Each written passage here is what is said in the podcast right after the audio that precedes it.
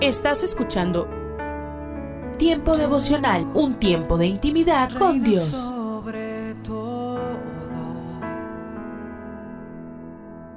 tu majestad inigualable. Escucha las emisoras de Rema Radios a través de Tuning y Seno Radio. Y en nuestra página web, remarradios.witsai.com, diagonal radios. El justo florecerá como la palmera, como la palmera florecerá. El justo florecerá. Mi identidad está en la. Eh, Escucha y comparte. Comparte. Mi salvación en Tiempo devocional. En las plataformas Spotify, Google Podcast, Amazon Music y donde quiera que escuches tus podcasts. Dios me has escogido, me has adoptado. Aún recuerdo aquel momento en el que te Escucha, escucha Tiempo devocional de lunes a viernes a partir de las 6 a.m. Recuerdo ver en tu mirada a través de Rema Radio. que necesitaba. Sábados y domingos 8 a.m. por Rema Digital Radio. Tanta gracia que ni en mil años podré merecer.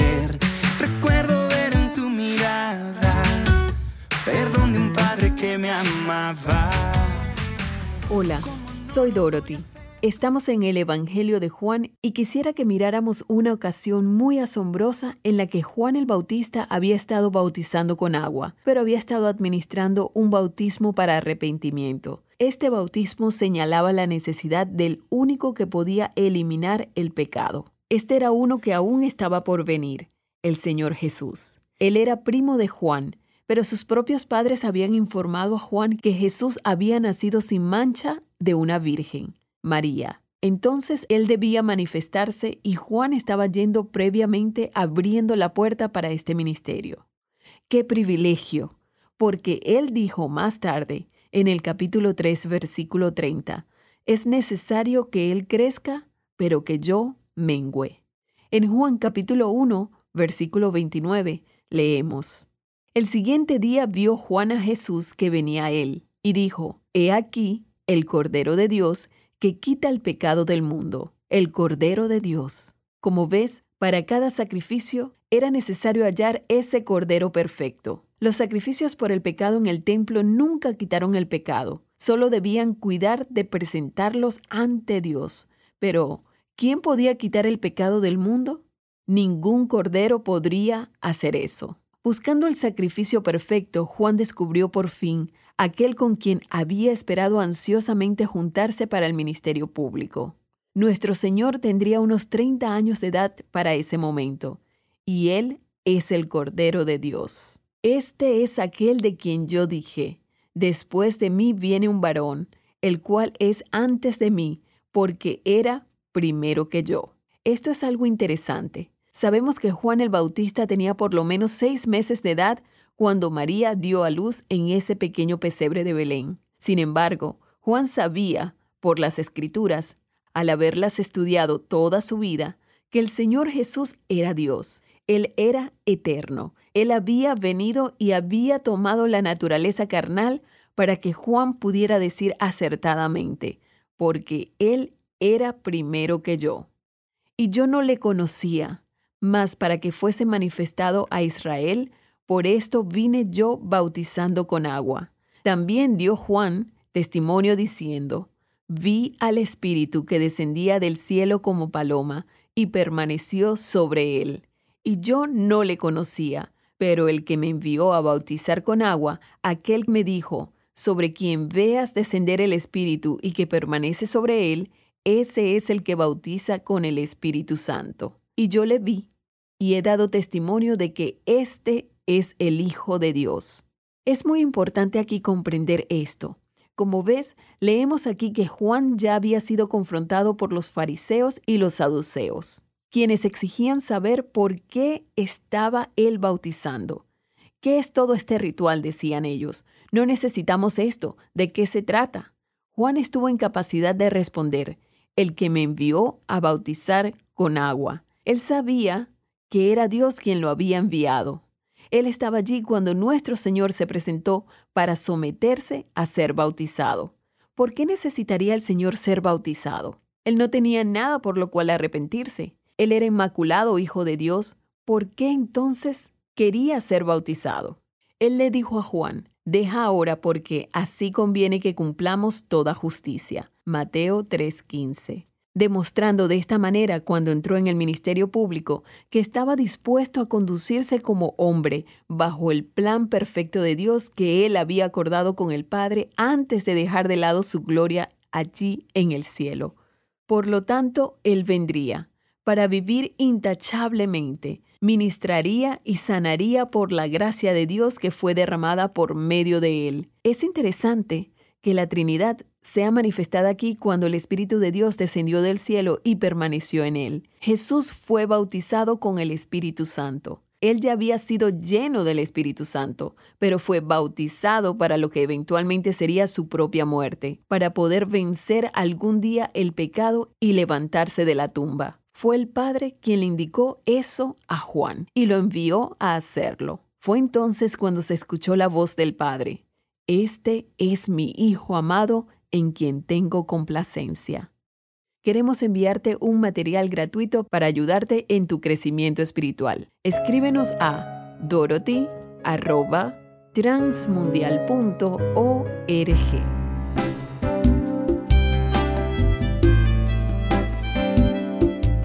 Alimento para el alma.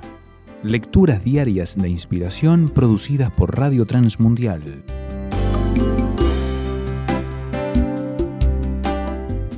La soledad. La soledad es un estado emotivo bastante complejo que ha acompañado a la humanidad en toda su historia. Llega en cualquier momento y por circunstancias diversas. A las personas que les toca tienen que aprender a lidiar con ella y así poder ayudar a otros a continuar el camino en la vida. Sabemos que la soledad ocasiona serios problemas sobre todo de salud. La soledad no es buena compañía, a menos que se tenga un propósito específico y por poco tiempo. Cuando se experimenta la soledad, la persona se desconoce, se siente perdida, en un callejón sin salida, tratando de entender lo que pasa en su vida y a su alrededor. En el Salmo 25 hallamos el caso de David clamando por la misericordia de Dios, su Creador, porque estaba solo y afligido en estos últimos años les ha tocado a muchos esta situación. De allí la importancia de socializar, compartir y valorar aún más la compañía de la familia, amigos, compañeros de trabajo. En cualquier ámbito de la vida, estar solo y sentirse solo son dos cosas diferentes. Muchas veces estamos rodeados de gente y nos sentimos solos, pero hay ocasiones en las que es necesario tener momentos de soledad para reflexionar e intimar con Dios existen varios tipos de soledad. Por lo tanto, es necesario saber cuál es el que te afecta a fin de buscar la solución inmediata en Dios, obedecerle a Él y a su palabra como David. Dios nunca te dejará desamparado. La mejor soledad es cuando estás con Dios. Meditación escrita por Aura de Hostos, Venezuela,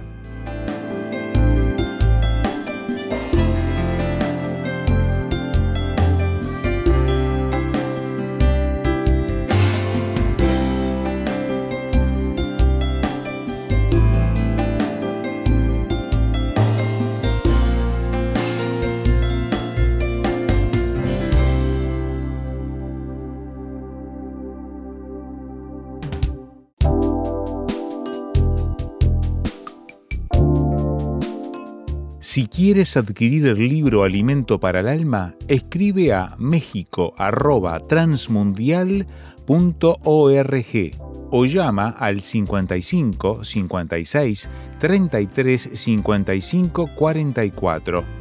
El costo con envío incluido es de 215 pesos. Llama al 55 56 33 55 44 y adquiere tu libro Alimento para el Alma. Una vez más, 55 56 33 55 44. Llama hoy mismo.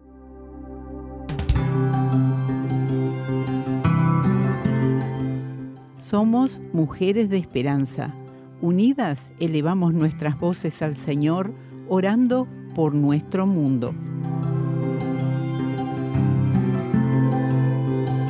Dios, por favor, protege a las mujeres finlandesas que sufren de abuso mental y físico, que puedan buscar y encontrar ayuda y sus parejas aprendan a amarlas.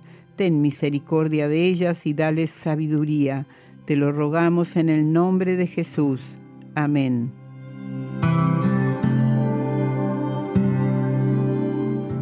Descarga el boletín de oración con todas las peticiones del mes, artículos adicionales para sembrar esperanza en mujeresdeesperanza.org o solicítalo por WhatsApp al signo de más 598 91 610 610.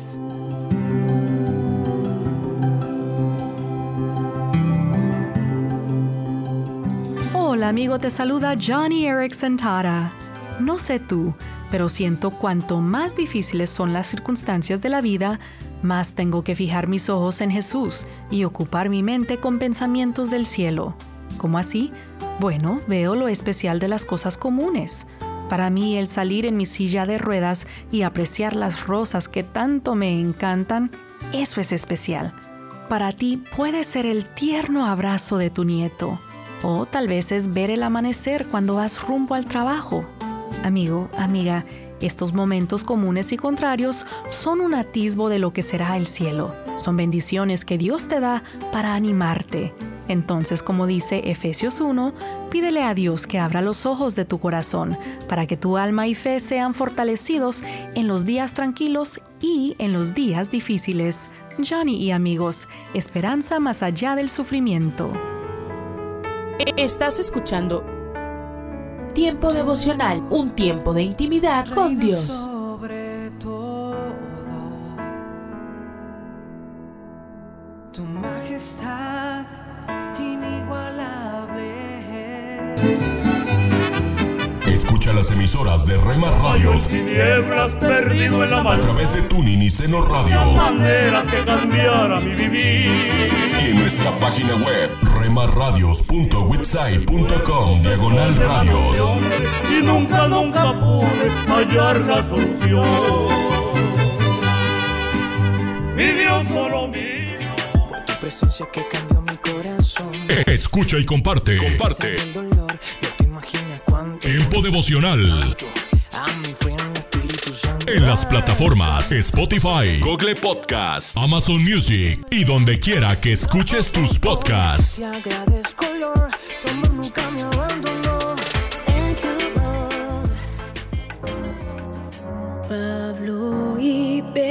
Escucha. Escucha Tiempo devocional de lunes a viernes a partir de las 6 a.m. a través de Rema Radio. Sábados y domingos 8 a.m. por Rema Digital Radio. La palabra de Dios trajemos, no hay otra igual.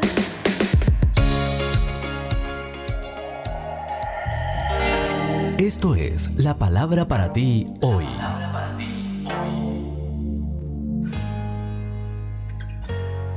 Y la palabra para ti hoy es Preséntaselo a Dios en oración, escrita por Bob Gass. En Salmos 55, 22 leemos, Encomienda al Señor tus afanes y Él te sostendrá.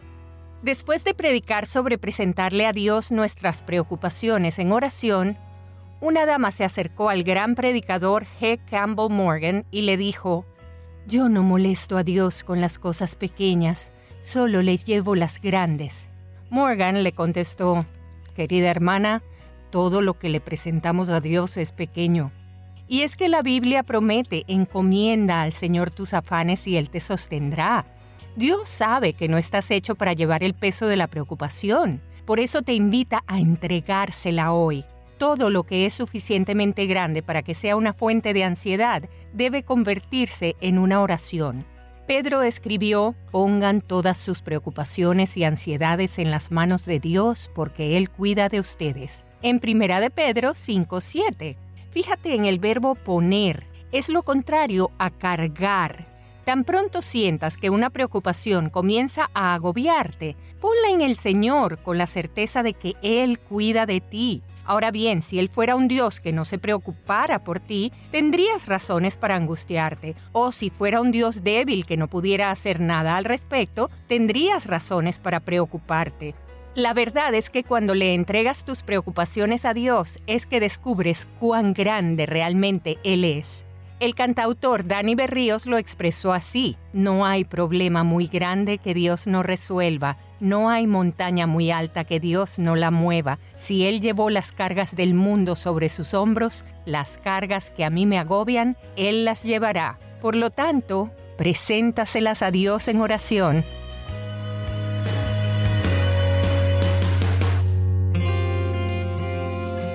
Cuando nos encontramos en momentos difíciles, olvidamos que la vida continúa, pero ante cualquier situación debemos aferrarnos a la fe y a la esperanza.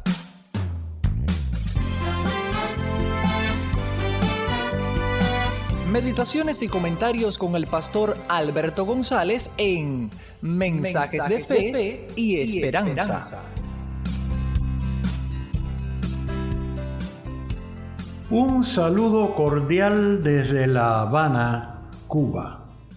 Terminando de hablar sobre adoración y la voluntad de Dios en la carta a los Efesios, el apóstol se aparece con una declaración inesperada en el versículo 21 del capítulo 5. Someteos unos a los otros en el temor de Dios. Me parece que muchas veces pasamos por alto esta enseñanza. Después de leer sobre la llenura del Espíritu en los versículos anteriores, arrullarnos con salmos, himnos y cánticos espirituales de alabanza y gratitud perpetuas, casi que estamos en la gloria protegidos y acariciados por alas angélicas. Entonces, de pronto, Pablo nos retorna a la realidad terrenal con todas sus complejidades. ¿Someternos unos a los otros?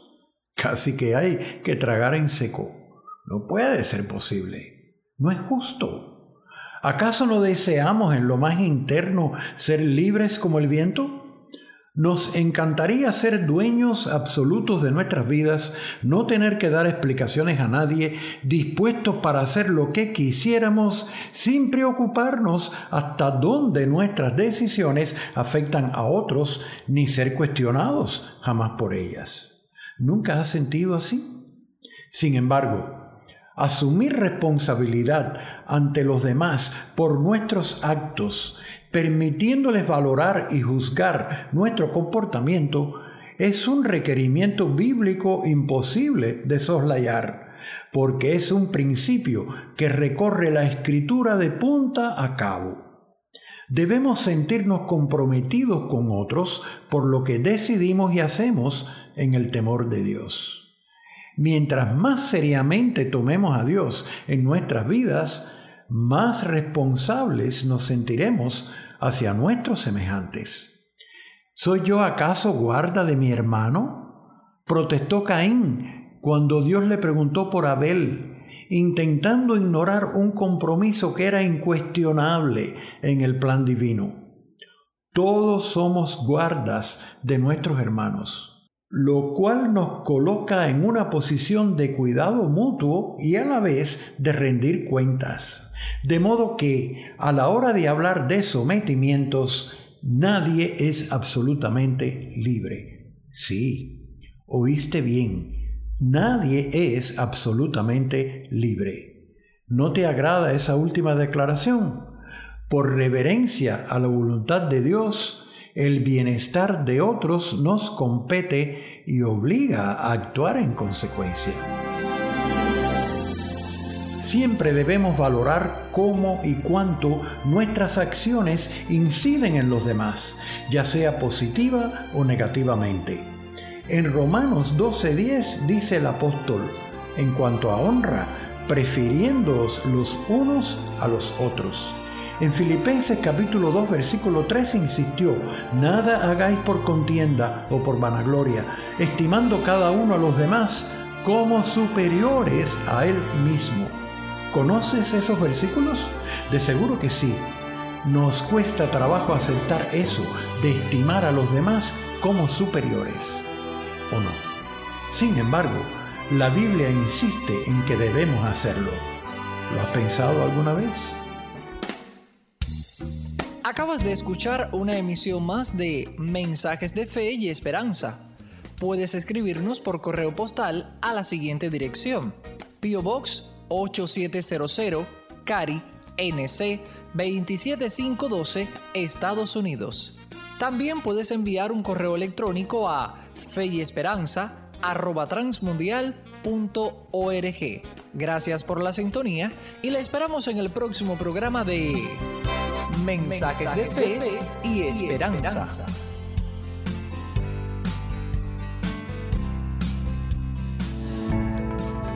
Soy Eduardo Palacio con Pautas para Vivir. El rey Salomón era conocido en la Biblia como el hombre más sabio que jamás haya existido. Él obtuvo esta sabiduría en parte porque es lo que le pidió a Dios. El sabio consejo de Salomón fue, una inteligente adquirirá sabios consejos. Entonces, si quiere ser sabio, le ayudará a rodearse de personas de buen juicio. Por supuesto, la forma en que definimos buen juicio no siempre es la misma en una persona a otra. Tampoco una persona sabia tiene buen juicio para todo. ¿Todavía confundido? El apóstol Pablo hizo una distinción entre la sabiduría humana, la cual puede ser útil, y la sabiduría de Dios. Pablo explicó que la sabiduría humana no siempre conduce a los humanos hacia Dios. Después de todo, la sabiduría de Dios nos mueve a la humildad. En cambio, la sabiduría humana tiene una tendencia a perseverar nuestras propias vidas o potencialmente beneficiarnos a nosotros mismos sobre los demás. Pablo vio la sabiduría de Dios como una que tiene en cuenta en alcance de la eternidad. Eso no significa que el presente no sea importante. Cuando adoptamos a la sabiduría de Dios, vemos un valor en el aquí y el ahora, que la sabiduría humana a menudo considera sin importancia. Santiago, el hermano de Jesús, nos animó con estas palabras. Si a alguno de ustedes le falta sabiduría, pídasela a Dios y Él se la dará, pues Dios da a todos generosamente sin menospreciar a nadie. Acaba de escuchar a Eduardo Palacio con Pautas para Vivir, un ministerio de Guidelines International. Permita que esta estación de radio sepa cómo el programa le ha ayudado. Acompáñenos en la próxima emisión de Pautas para Vivir. Gracias por su sintonía. ¿Te imaginas? Una reflexión del pastor y comunicador José Pablo Sánchez con Esperanza Suárez.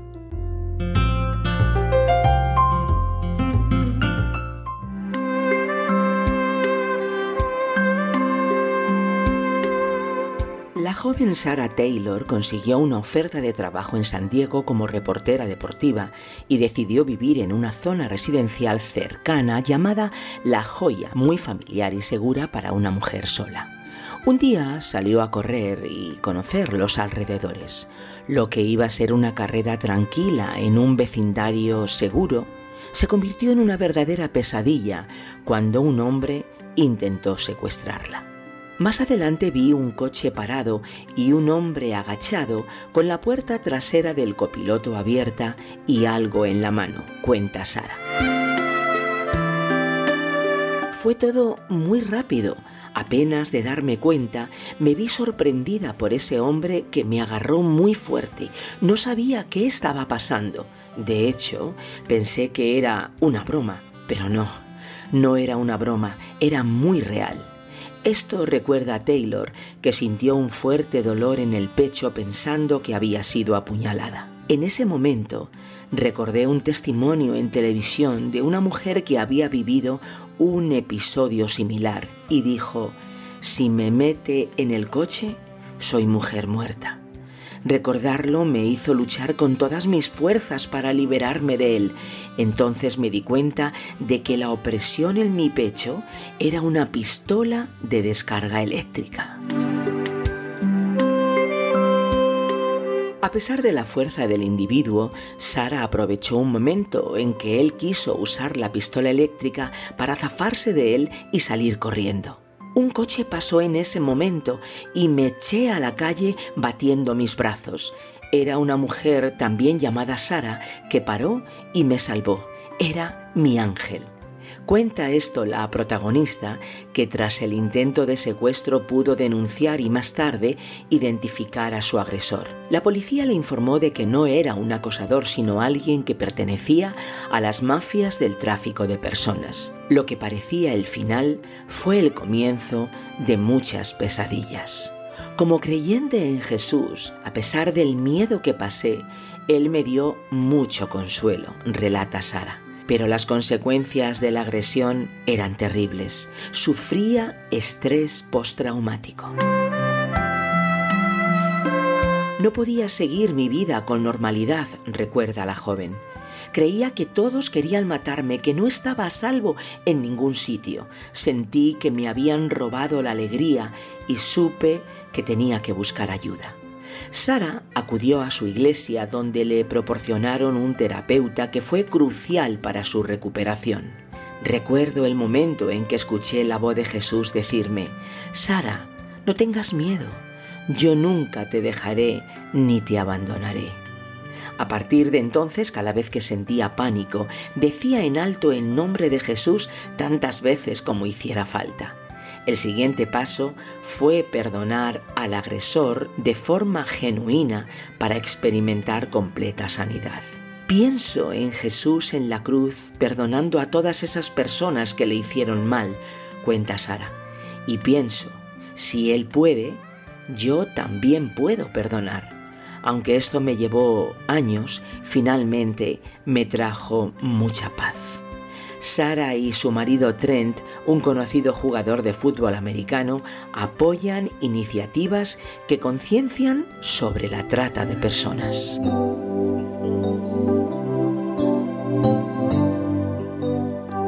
¿Te imaginas salir corriendo en los alrededores de tu casa, una urbanización tranquila, sin tráfico, y cuando menos te lo esperas, te agarran violentamente, te golpean, intentan meterte en un coche para secuestrarte? ¿Te imaginas luchar con todas tus fuerzas hasta que consigues escapar por un instante con la suerte de que un coche pasa al lado y te rescata? ¿Te imaginas denunciar la agresión a la policía y descubrir que el agresor pertenece a una mafia de trata de personas, que Dios te libró de una tortura abominable y que gracias a tu denuncia el traficante fue detenido? ¿Te imaginas no poder dormir, ni correr, ni andar sola por el estrés postraumático que te atormenta día y noche hasta que recibes tratamiento por un consejero cristiano que te ayuda a confiar en Jesús y además te anima a perdonar a tu agresor, al igual que Cristo perdonó a los que le crucificaron? ¿Te imaginas que después de un proceso doloroso consigues perdonarle y una paz que sobrepasa el entendimiento llena tu mente y tu corazón? Pues no te lo imagines más, es verdad, la verdad de aquellos que perdonan como Jesús. ¿Has escuchado ¿Te imaginas? Un espacio producido por Radio Encuentro, Radio Transmundial en España. Comunícate a info@radioencuentro.net.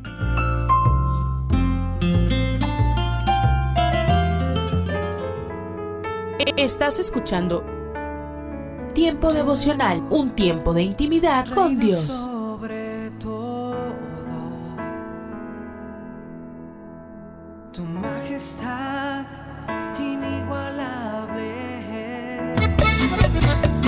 Escucha las emisoras de Rema Radios Alabanzas, a través de Tuning y Seno Radio alabanzas al Rey de la vida. y en nuestra página web remarradios.witsai.com diagonal Su radios. gracia divina.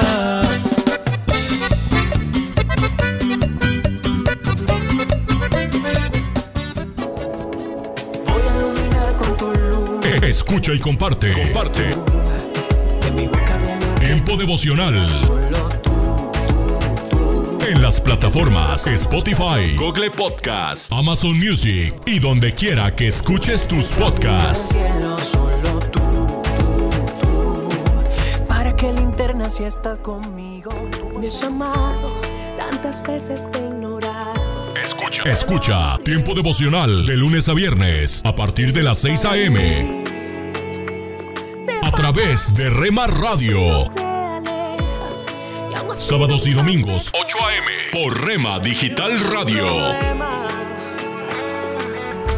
ti me acerco, ya no quiero alejarme. Si caigo, sé que puedes levantarme. Yo fui creada para amarte. En las nubes de la incertidumbre, el dolor y el desaliento, surge un rayo de esperanza en la voz internacional de la radio de Guillermo Villanueva.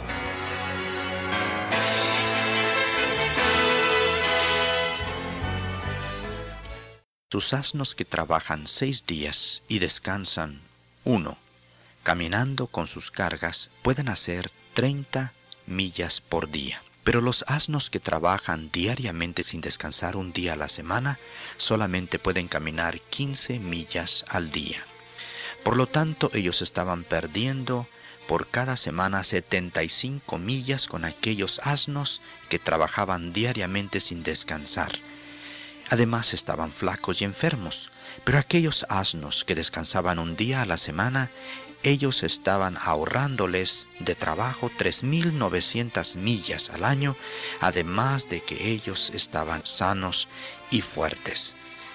Caminaban 3.900 millas más aquellos que descansaban un día a la semana que aquellos que trabajaban sin parar. Esto nos recuerda las palabras del Señor en Éxodo capítulo 20 de los diez mandamientos en sus versículos 8 al 10. Acuérdate del día de reposo para santificarlo. Seis días trabajarás y harás toda tu obra, mas el séptimo día es reposo para Jehová tu Dios. No hagas en él obra alguna, tú, ni tu hijo, ni tu hija, ni tu siervo, ni tu criada, ni tu bestia, ni tu extranjero, que está dentro de tus puertas. El Señor nos dice a todos nosotros que nos acordemos del día de Él para santificarle, porque el Señor obró poderosamente en seis días y descansó uno. Así nos dice el Señor en el Antiguo Testamento, que Él en la creación trabajó duramente por seis días y un día reposó y nos ha dado el mandato de que nosotros hagamos lo mismo, que descansemos un día a la semana, pero el descanso no es tanto dejar de hacer algo para no hacer nada. Al contrario, el Señor quiere que tomemos ese día de reposo para el reposo de nuestros espíritus. El Nuevo Testamento nos dice que los primeros cristianos empezaron a reunirse el día domingo, que es el primer día de la semana, porque fue el día de la resurrección de Jesucristo. Y ese es el día que nosotros debemos de apartar para descansar en nuestros espíritus. Por lo tanto, el día domingo es el día del reposo del cristiano, es el día del Señor, que debemos nosotros apartarlo del uso secular para que podamos hacer lo que el Señor desea que hagamos.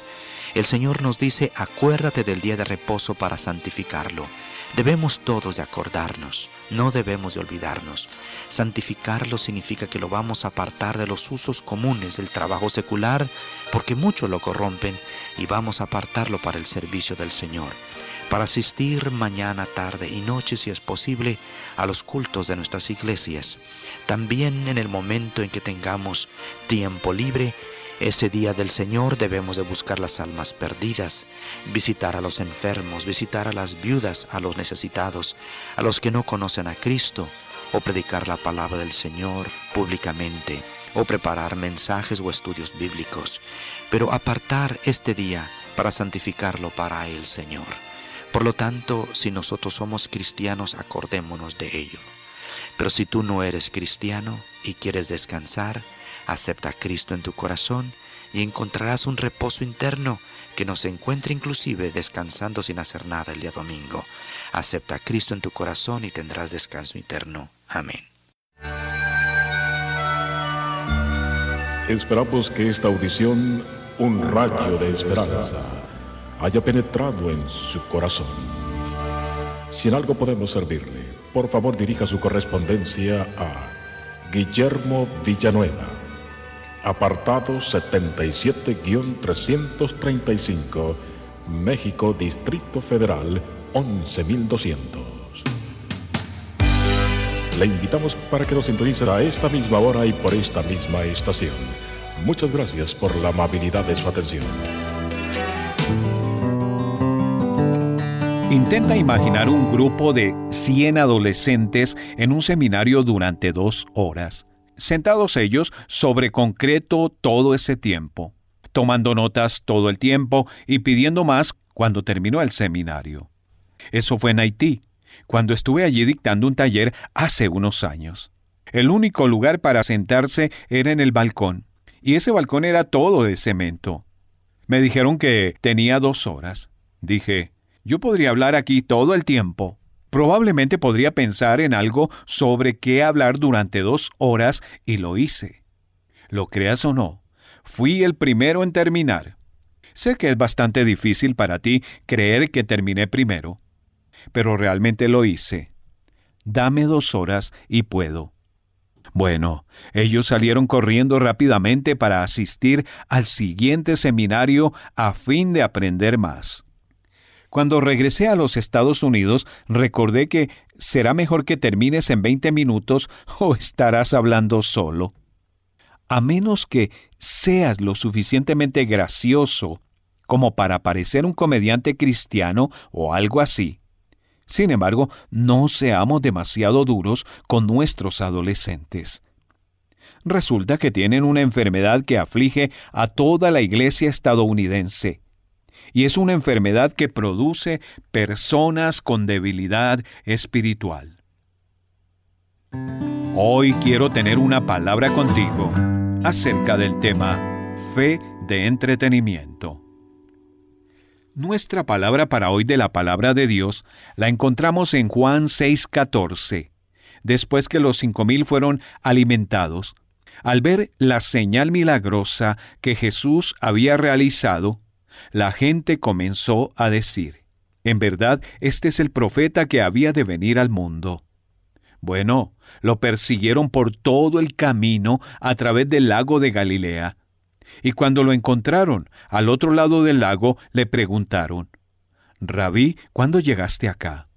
Jesús respondió con firmeza, Les aseguro que ustedes me buscan no porque han visto señales, sino porque comieron pan hasta llenarse. En el versículo 30 le preguntaron, ¿Y qué señal milagrosa harás para que la veamos y te creamos? ¿Qué puedes hacer? Finalmente, después de que Jesús comenzó a hablarles sobre el derramamiento de sangre y la cruz, el versículo 66 dice, Desde entonces muchos de sus discípulos le volvieron la espalda y ya no andaban con él. Ahora, allí había una multitud y estaba lista para seguir a Jesús siempre que hubiera un buen espectáculo. Milagros, multitudes emocionadas, vítores, sorpresas, cantos, buenos sentimientos. Pero tan pronto como la cosa se volvió seria o exigente, tan pronto como tuvo un costo, abandonaron el primer caso conocido de entretenimiento. Sí, por supuesto, interés en el aporte espiritual siempre y cuando sea fácil obtenerlo. No me di cuenta de cuán superficial puede ser la fe en mi país hasta que conocí a cristianos en otras naciones. Ellos saben orar poderosa y extensamente. Tienen hambre, no de chistes e historias, sino quieren una enseñanza bíblica sólida. Están interesados en la sustancia del cristianismo, no en el estilo del orador. Y mientras nosotros tenemos eventos sociales, ellos tienen avivamientos. Mientras aceptamos la mediocridad, ellos esperan milagros. Somos producto de una cultura mediática, una especie de ventana emergente de Internet que cambia de tema cada 60 segundos. El primer paso hacia la cura de cualquier mal es reconocer la enfermedad y querer sanidad necesitamos comenzar a volver a entrenar nuestros corazones para buscar la verdad en un mensaje, buscar la Biblia en una canción, no en el ritmo, dejar de esperar que los oradores hagan todo el trabajo por nosotros, entender que esto es una guerra, no un picnic. Quiero deshacerme de esta enfermedad de la superficialidad o el entretenimiento. Escríbenos hoy mismo a una palabra contigo, arroba transmundial.org. Solo una voz inspira tu vida, inspira tu vida. Una voz de los cielos, con el pastor Juan Carlos Mayorga. Bienvenidos. Y pondré enemistad entre ti y la mujer, y entre tu simiente y la simiente suya. Esta te herirá en la cabeza, y tú le herirás en el calcañar. Génesis 3:15. El diablo y Satanás es real. Hay una repercusión instantánea de la caída y es la manifestación existente de una batalla espiritual permanente. Esta manifestación se fundamenta en Génesis 3:15. Si bien sus palabras tenían repercusiones instantáneas para Adán y Eva, componen sobre todo una profecía sobre la batalla espiritual permanente entre la raza humana y la serpiente y su principal centro de interés es el combate en medio de las simientes de la mujer y del diablo. La batalla seguirá hasta que la simiente de Eva destripe por fin la cabeza de la serpiente. Mientras tanto, la serpiente le herirá tristemente en el talón. Ahora, en tanto el Señor pregunta a Adán y Eva sobre el motivo de su desobediencia, que ya él sabía, se dirige hacia la serpiente y no la interroga de ningún modo, sino que emite sentencia sobre ella por su espantosa perversión. Leo en los versículos 14 en adelante. Y Jehová Dios dijo a la serpiente, por cuanto esto hiciste, maldita serás entre todas las bestias y entre todos los animales del campo. Sobre tu pecho andarás y polvo comerás todos los días de tu vida. Y pondré enemistad entre ti y la mujer entre tu simiente y la simiente suya. Esta te herirá en la cabeza y tú le herirás en el calcañar. Efectivamente, si bien se muestra a la serpiente como un ser excepcional con mente, emociones, voluntad y la facultad de hablar, no observamos que ésta hable una vez más en la narración. El Señor no le concede que se exprese, tampoco la interroga, solamente pronuncia juicio en su contra. Todo lo opuesto a lo que ocurre con Adán y Eva, a la serpiente no se le concede perdón, misericordia o redención. Y Dios no llama indagatoria a la serpiente como lo hizo con Adán y Eva, porque en el propio animal no existe para nada el más mínimo sentimiento de pecado y porque el diablo y Satanás no está resuelto a mostrarle alguna posibilidad de perdón. Ahora, algo que ha de quedarnos a todos claro, mi amable oyente, es que los destinatarios iniciales del libro de Génesis fueron personas con una creencia sólida en la realidad de entes espirituales perversos, invisibles y sobrenaturales a los que los caracteriza el ansia como la facultad de influenciar en las acciones humanas para conducirlas hacia la corrupción. Estos destinatarios conocerían enseguida que la serpiente equivaldría a un ente así. Por completo, las poblaciones que rodeaban a Israel contaban con una demonología demasiado avanzada. De modo tal que los judíos estaban claramente conscientes de la realidad de un diablo y Satanás y de demonios. Puede afirmarse que la nación de Dios conocía bien que la serpiente o era la representación de un espíritu caído, al que luego nombrarían diablo y Satanás, como se lee en Job 1.6. Un día vinieron a presentarse delante de Jehová los hijos de Dios, entre los cuales vino también Satanás. Y en Job 2.1 aconteció que otro día vinieron los hijos de Dios para presentarse delante de Jehová y Satanás vino también entre ellos presentándose delante de Jehová. Y en primera de Crónicas 21.1, pero Satanás se levantó contra Israel. O que la serpiente se hallaba dominada o endemoniada por dicho espíritu perverso para causar la caída del ser humano. Esto se sobreentendía para los destinatarios inmediatos de aquel entonces. Y en cuanto las palabras que el Señor habla a la serpiente al comenzar el versículo 14, por cuanto esto hiciste, el modo visible de la sentencia se adecua a la asumida por el tentador, pero el auténtico poder y motivo en particular en la parte final y más enérgica de la expresión no se habla al animal, sino al diablo mismo. Vamos a orar. Dios Padre, haz que tomemos conciencia de que la batalla espiritual que libramos contra el diablo y Satanás es real y continua, hasta que aplastes a Satanás bajo nuestros pies, cuando será totalmente derrotado y echado para siempre en el lago de fuego, en el nombre de Jesucristo. La voz de los cielos, escúchanos, será de bendición para tu vida. De bendición para tu vida.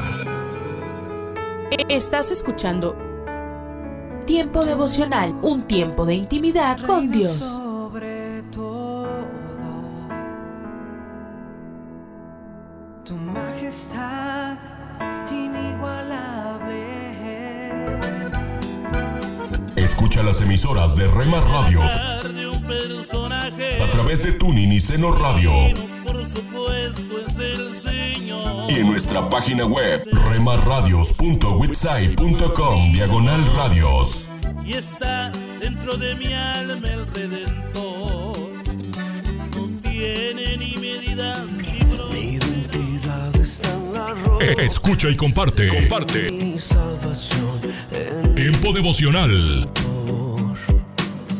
En las plataformas Spotify, Google Podcast, Amazon Music y donde quiera que escuches tus podcasts.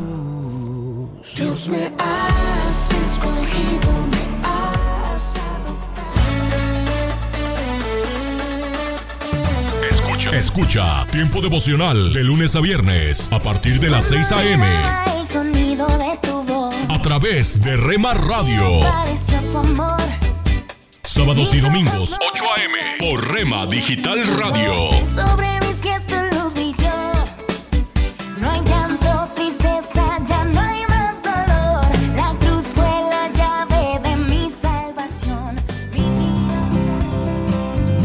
Pan dulce para la vida. Reflexiones con Carmen Reynoso.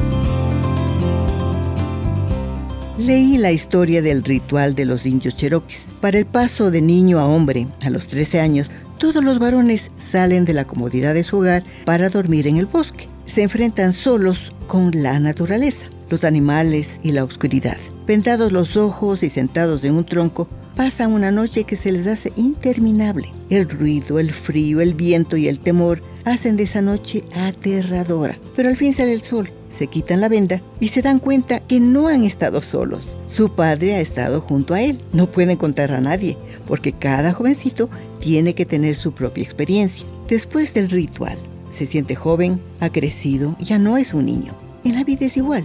Dejamos de ser niños temerosos cuando reconocemos que tenemos un Padre amoroso que siempre está a nuestro lado. Si Él está con nosotros, la oscuridad, los ruidos de la vida ya no pueden hacernos daño. Pan dulce para la vida. Reflexiones con Carmen Reynoso.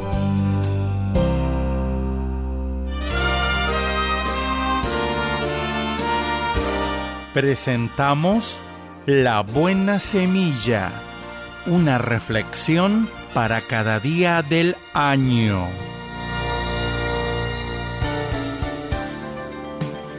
La buena semilla para hoy se encuentra en Jeremías 31:34.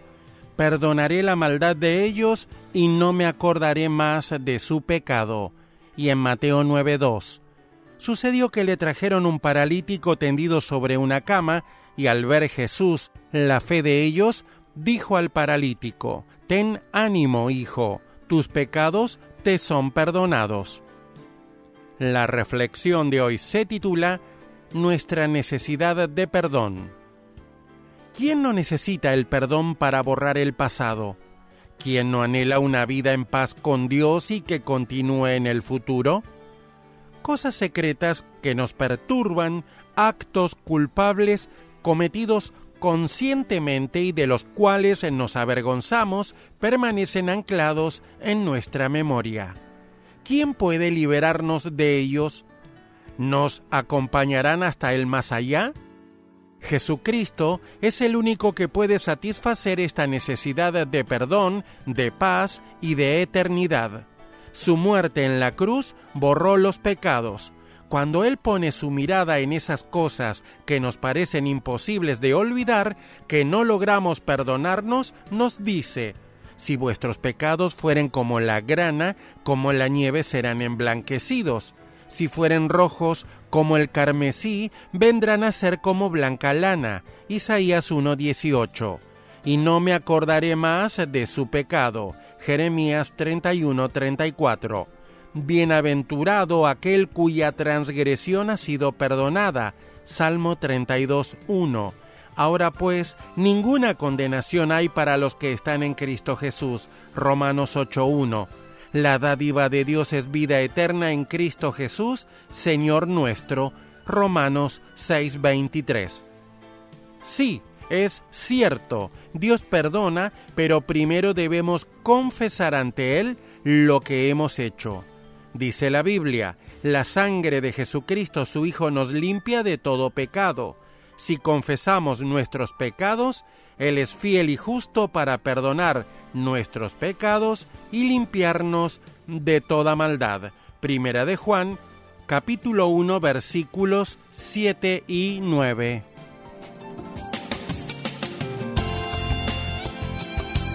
Para escuchar este y otros programas, le invitamos que visite nuestra página web en labuenasemilla.com.ar.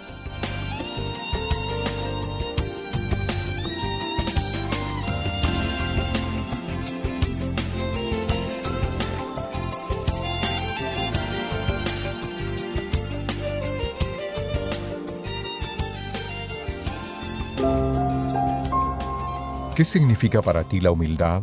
¿Cómo has visto que la humildad de alguien beneficia a otros? El pensamiento de hoy está escrito por Kirsten Holberg. Kirsten escribe. Como muchos maestros, Carolina dedica muchísimas horas para calificar tareas y comunicarse con alumnos y padres hasta altas horas de la noche. Para sentirse apoyada, busca la camaradería y ayuda de sus colegas. Su desafiante tarea se hace más fácil con la colaboración. Un estudio reciente sobre educadores descubrió que la colaboración se incrementa cuando los que trabajan muestran humildad. Cuando los colegas están dispuestos a admitir sus debilidades, los demás sienten la tranquilidad de compartir sus conocimientos y ayudar eficazmente a todo el grupo. La Biblia enseña la importancia de la humildad más allá de favorecer la colaboración. Tomar conciencia de quiénes somos en comparación con la belleza, el poder y la majestad de Dios trae como resultado riquezas, honra y vida. La humildad nos lleva a vivir en comunidad de una manera fructífera para la economía divina, no solo para la del mundo, porque buscamos beneficiar a los que son como nosotros. No tememos a Dios para obtener estos beneficios, lo que no sería humildad en absoluto, sino para imitar a Jesús que se despojó a sí mismo, tomando forma de siervo. Así, podemos ser parte de un cuerpo que coopera humildemente para hacer la obra de Dios, honrarlo y llevar el mensaje de vida al mundo. Oremos. Jesús, te entrego mi soberbia. Amén. El pensamiento de hoy fue traído a ustedes de parte de Ministerios Nuestro Pan Diario.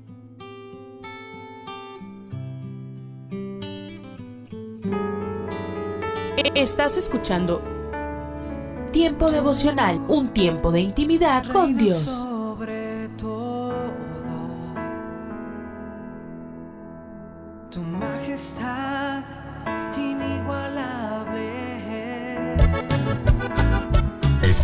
Emisoras de Rema Radios a través de Tuning y Seno Radio mirando los manantiales.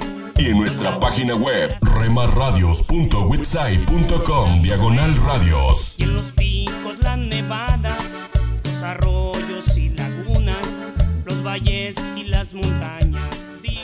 Fue tu presencia que cambió mi corazón. Escucha y comparte. Comparte.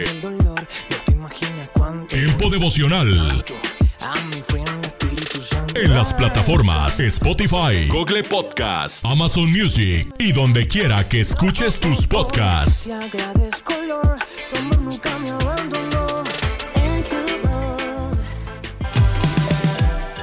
cada Escucha. Escucha Tiempo devocional de lunes a viernes a partir de las 6 a.m. A través de Rema Radio. Sábados y domingos 8 a.m. por Rema Digital Radio.